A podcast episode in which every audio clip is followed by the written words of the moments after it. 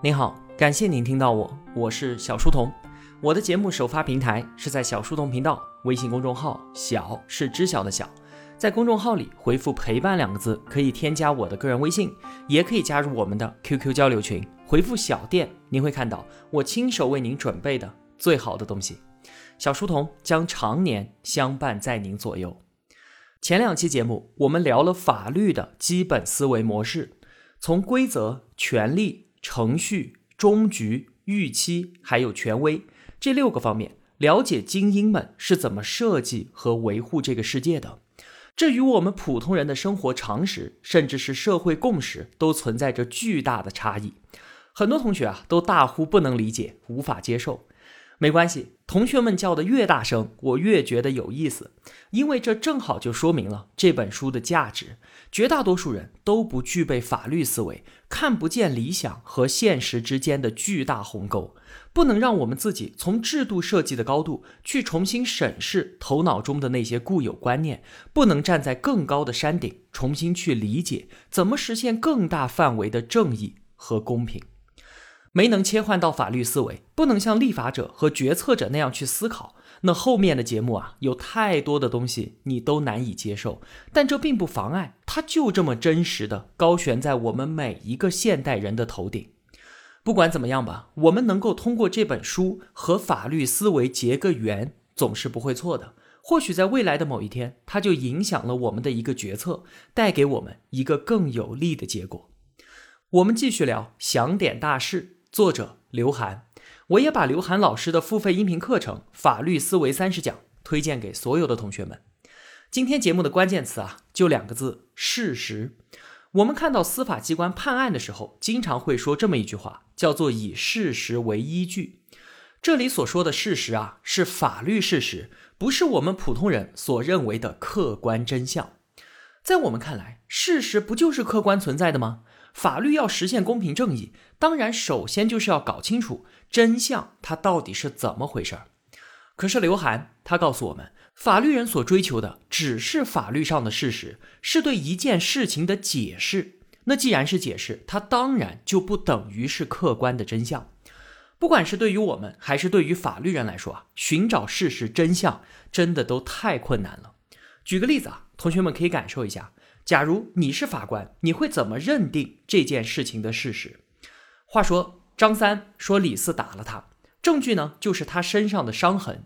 那虽然有伤，但也不能说明是李四打的吧？那张三就接着说：“我有证人，我朋友王五看见李四打我了。”李四就反驳说：“王五是你的朋友，他有可能做伪证的，不算数。”你看，很多时候就算有证人证言，也没有办法采用。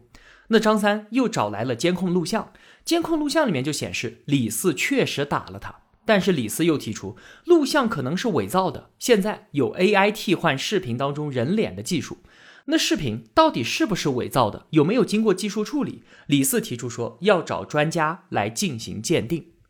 你看有没有打人的问题？到这里已经变成了视频有没有造假的问题。这个时候啊，作为法官的你，可能已经一个头两个大了，但是争议还在继续，还可以继续往上增加更多的变量。李四又拿出了自己精神病的证明，他有狂躁症，就算真的打了人，也不用承担责任。张三呢，又质疑李四的精神病证明的真实性，提请要找专家再对李四进行鉴定。你看，就这么一个非常简单的民事纠纷，都足以令我们抓狂。我们当然知道要以事实为依据，但是这个案子里面的事实，它到底是什么呢？对此啊，刘涵有一个非常形象的描述，说把打碎的镜子重新粘合起来，跟原来的镜子是不可能完全一样的。法官不是当事人，更不是上帝，要让他找到真相，何其困难！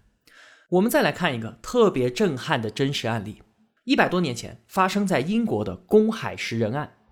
话说。一艘船在公海遭遇海难沉没了，四名船员就逃到了唯一的救生艇上，没有食物，没有饮用水，就这么在海上漂泊着，等待着救援。他们抓到了一只海龟，吃了，勉强维持生命。坚持到第十九天的时候，已经有一名船员生病，陷入了重度昏迷。在绝境之下，船长艰难地提出一个建议，说：“我们用抽签的办法，牺牲掉一个人，换取其他人活下来的机会。”可是呢，这个提议被其中一个叫做布鲁克斯的船员给拒绝了。但是啊，他们依然看不到任何获救的希望。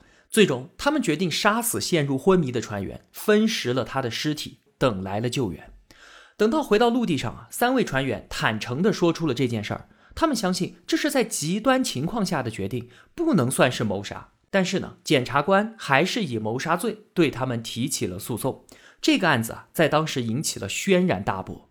在庭审过程当中，而在审判的过程中啊，出现了一个问题，就是整件事情的亲历者除了死者之外，就只有他们三个了。那如果他们都按照法律主张自己的沉默权，审判就没有办法进行。就算其中一个人认了罪。依照法律，他的供词也不能用于给其他人定罪。你看，这个局就没办法破了。检察官没有办法，只能撤销了对于船员布鲁克斯的指控，让他从被告成为了证人，不再追究他的任何责任。但是他要证明另外两名船员是蓄意杀人。最终啊，法院判两名被告有罪，处以死刑。后来呢，得到了英国女王的特赦，刑期减到了六个月。你看。即便是亲历者知道绝对的真相，但是法庭想要定罪，也必须符合法律的要求，否则就不能用于定案。这个公海食人案确实非常的特殊，还有很常见的案例，即便是铁证，它也可能生锈的。二零一七年周立波案，应该很多同学都知道吧？因为美国警察在周立波的车里面搜出了可卡因，他被当场逮捕。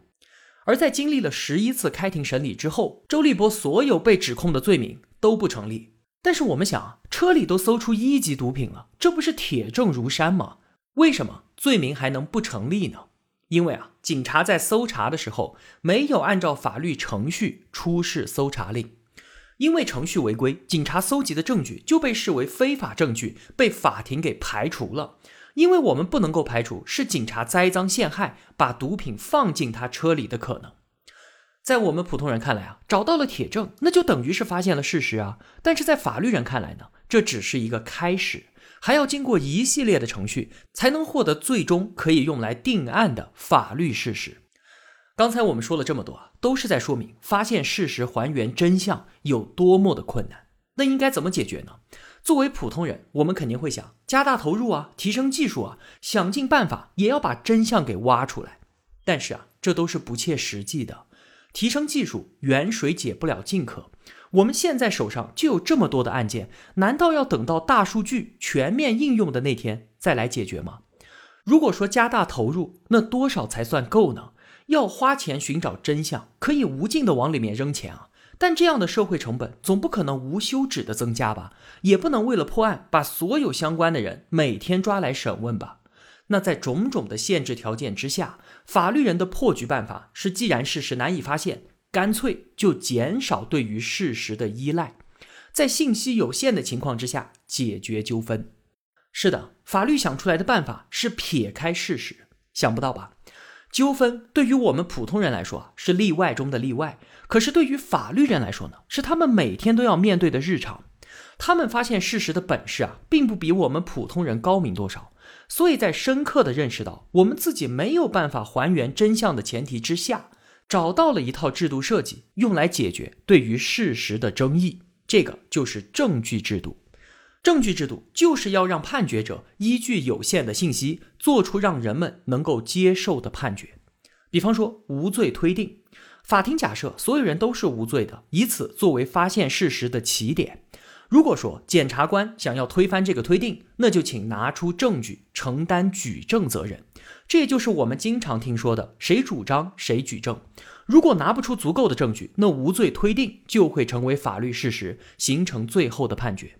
再比方说，诉讼时效，如果权利被侵害了，必须要在一定的时间内提起上诉，哪怕是刑事案件，对于死刑或者是无期徒刑的追诉也是有时限的，超过二十年就不再起诉了。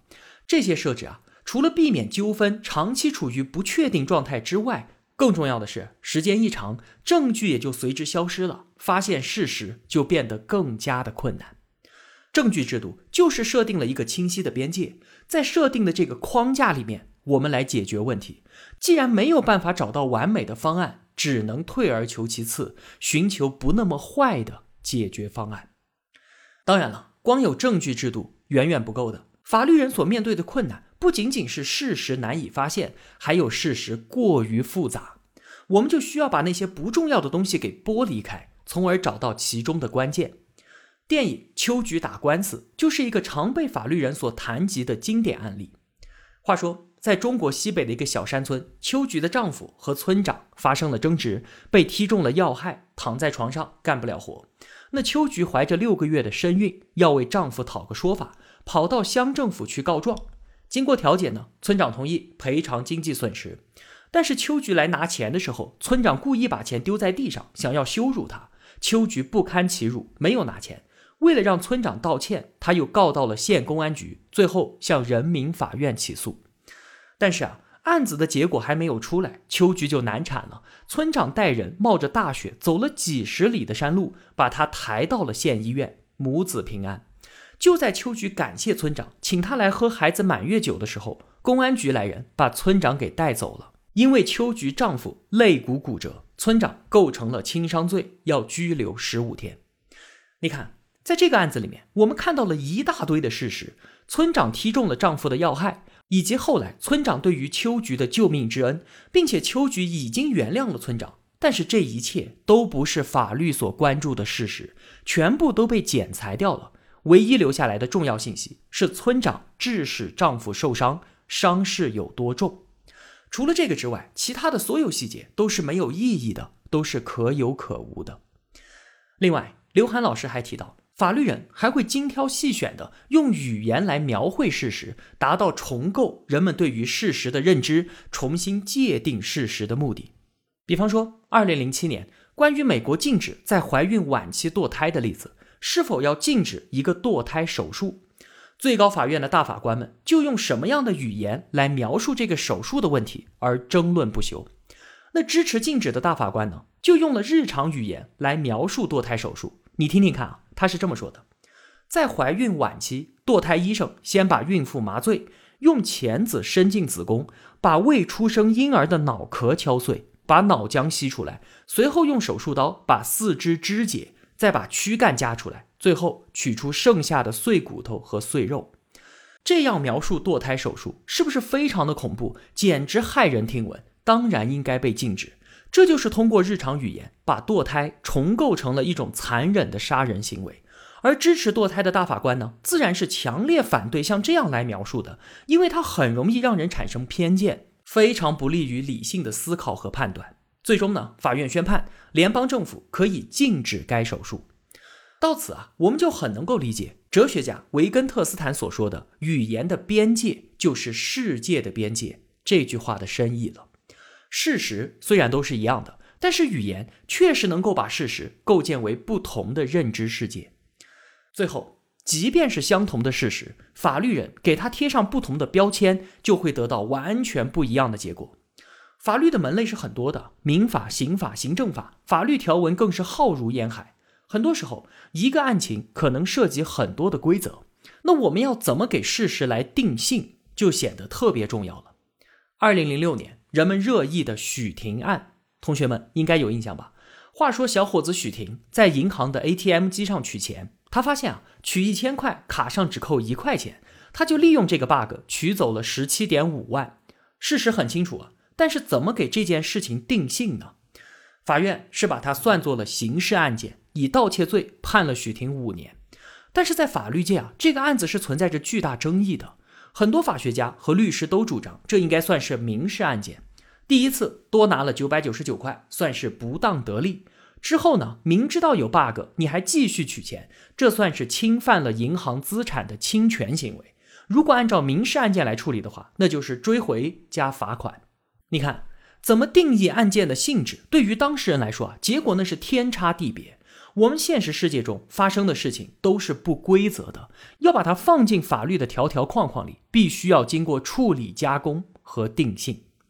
更进一步，把事实放到一个更大的背景当中，那它的性质和意义也会被重新的定义。美国最高法院一九五二年审理了著名的钢铁厂征用案，当时啊正在打朝鲜战争，钢铁厂发生了罢工，钢铁作为战时物资非常的重要。美国总统杜鲁门为了尽快解决这件事儿，要求资本家你赶紧给工人涨工资。但是资本家怎么都不同意，于是杜鲁门就生气了，下令征用钢铁厂。资本家就把政府给告了。事实很清楚，但是这个案件怎么判已经不取决于这个事实了，而是事实放在一个什么样的背景之中。如果是在国家安全、在战争的背景之下，那总统作为国家的保卫者，当然有权征用一个小小的钢铁厂。可是，如果放在工人罢工的背景之下，总统你为了解决劳资纠纷就要征用钢铁厂，这显然是不合理的。那到底是国家安全的问题，还是劳资冲突的问题呢？最终，第二种看法获得了大多数法官的支持，杜鲁门无权征用钢铁厂。再来一个案子，还是美国，二零一五年宣判的同性婚姻法案。这个案子啊，在当时轰动了全世界。这不仅仅改变了美国两百多年的婚姻传统，甚至可以说是改变了千百万年来人类对于婚姻的定义。案件的发生呢，就是一对同性伴侣上诉，认为法律侵犯了他的自由和平等的权利。最终呢，最高法院以五比四的投票结果支持同性婚姻。在这个案子当中啊，大法官们不仅在争论法律问题，甚至都争论到了婚姻的本质，把婚姻放到人类文明史的背景当中，搞清楚这到底是怎么回事儿。少数派的大法官就认为，婚姻从来都是异性的结合啊，结婚不就是为了传宗接代吗？正是为了维持人类的繁衍和社会的存续，社会才承认以及保护两个人的婚姻身份。从这个角度来看，同性婚姻当然是不被允许的。而多数派大法官他们则认为啊，婚姻是在不断演化的。比方说，现代的自由恋爱取代了之前的包办婚姻。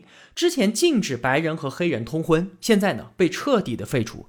而且婚姻的意义也不仅仅是单纯的传宗接代了，更体现了个人对于幸福生活追求的个人意志。甚至啊，在判词当中还极不寻常的引用了我们孔子他老人家的话：“婚礼者，礼之本也。”就是婚姻是社会规范的基础。西方基督教文明是特别反对同性恋的，而我们的文化呢，对此则表现得非常的宽容。我们从美国最高法院的大法官，从这些顶级的法律人身上，看到他们是怎么超越案件本质，甚至是超越当代社会背景，来重新定义案件的事实的。好了，总结一下，我们今天都说了一些什么？破镜无法重圆，法律事实也并非真相。还原真相啊是非常非常困难的，法律人也同样很难做到。但同时呢，他们又必须在有限的时间内拿出解决办法，化解矛盾。